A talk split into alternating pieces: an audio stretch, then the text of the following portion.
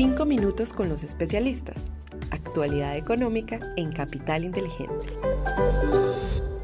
Hola, un saludo muy especial para todos. Hoy es lunes 25 de septiembre de 2023. Somos Lizeth Sánchez y quien les habla Juan José Ruiz y les damos la bienvenida a nuestros 5 minutos con los especialistas, el podcast donde analizamos semanalmente la actualidad económica y es realizado por la Dirección de Estructuración en Mercado de Capitales de Bancolombia y el Content Marketing de Bancolombia los datos económicos más importantes de la semana. Bueno, y comenzamos este episodio contándoles que la semana cerró con desvalorizaciones para los principales índices que acumularon retrocesos mientras los inversionistas interiorizaban las declaraciones sobre posibles subidas adicionales en tasa.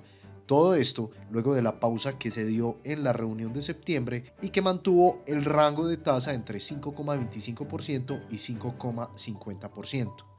Por su parte, la jornada del viernes no tuvo mayores sobresaltos, aunque sí se dio una publicación mixta de los indicadores de actividad económica PMI que mostraron una pérdida de impulso en el sector servicios, lo cual no favoreció claramente al desempeño de las acciones.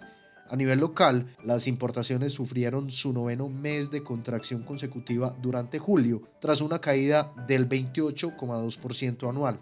En cuanto a los datos económicos de la semana, el martes 26 de septiembre se publica el dato de confianza del consumidor y el jueves 28 de septiembre las cifras de nuevas peticiones de subsidio por desempleo, al igual que el PIB trimestral de Estados Unidos del segundo trimestre.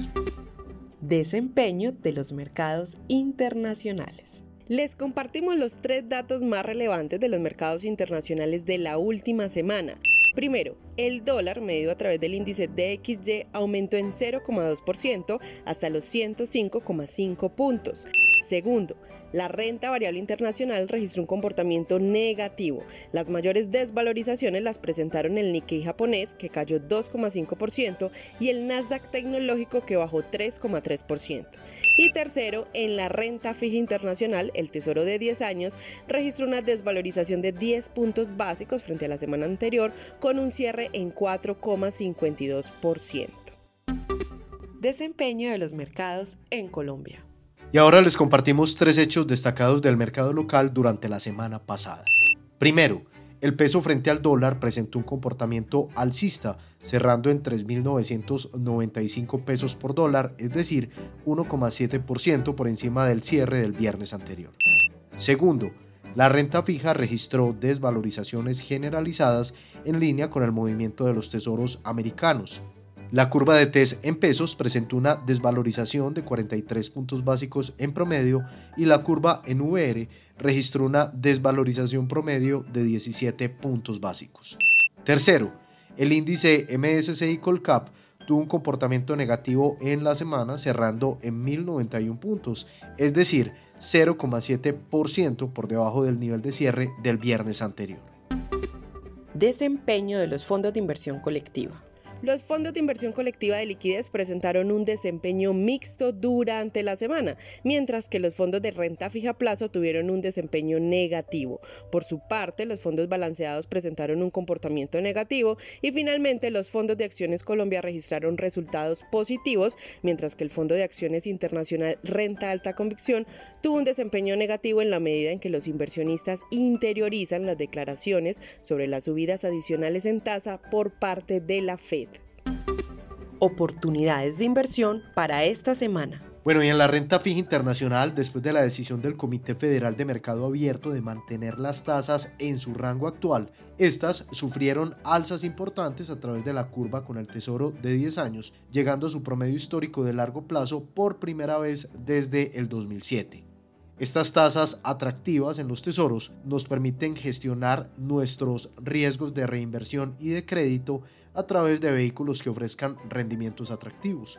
Para la renta variable internacional consideramos que el ánimo del mercado aún parece estar incorporando las nuevas estimaciones de tasa. Por esta razón, no descartamos que esta semana se mantenga la volatilidad en las acciones. A nivel local, consideramos que la deuda privada empieza a lucir algo justa o costosa y por eso empezamos a incrementar la exposición en el mercado de deuda pública local. En cuanto a la deuda privada, en títulos menores a 18 meses, esperamos un mejor comportamiento de la deuda indexada a IPC y más largo plazo de la tasa fija.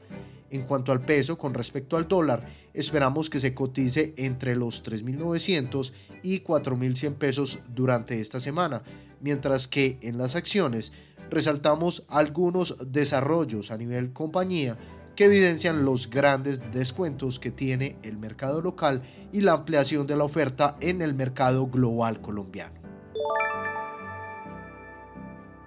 Así llegamos al final. Antes de despedirnos les invito para que nos dejen una calificación de 5 estrellas en Spotify y en Apple Podcast. Además pueden suscribirse al informe semanal en el enlace que encuentran en la descripción del capítulo.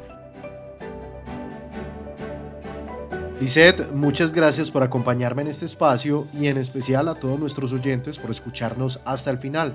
Les esperamos la próxima semana en un nuevo episodio de los 5 minutos con los especialistas. Una feliz semana para todos.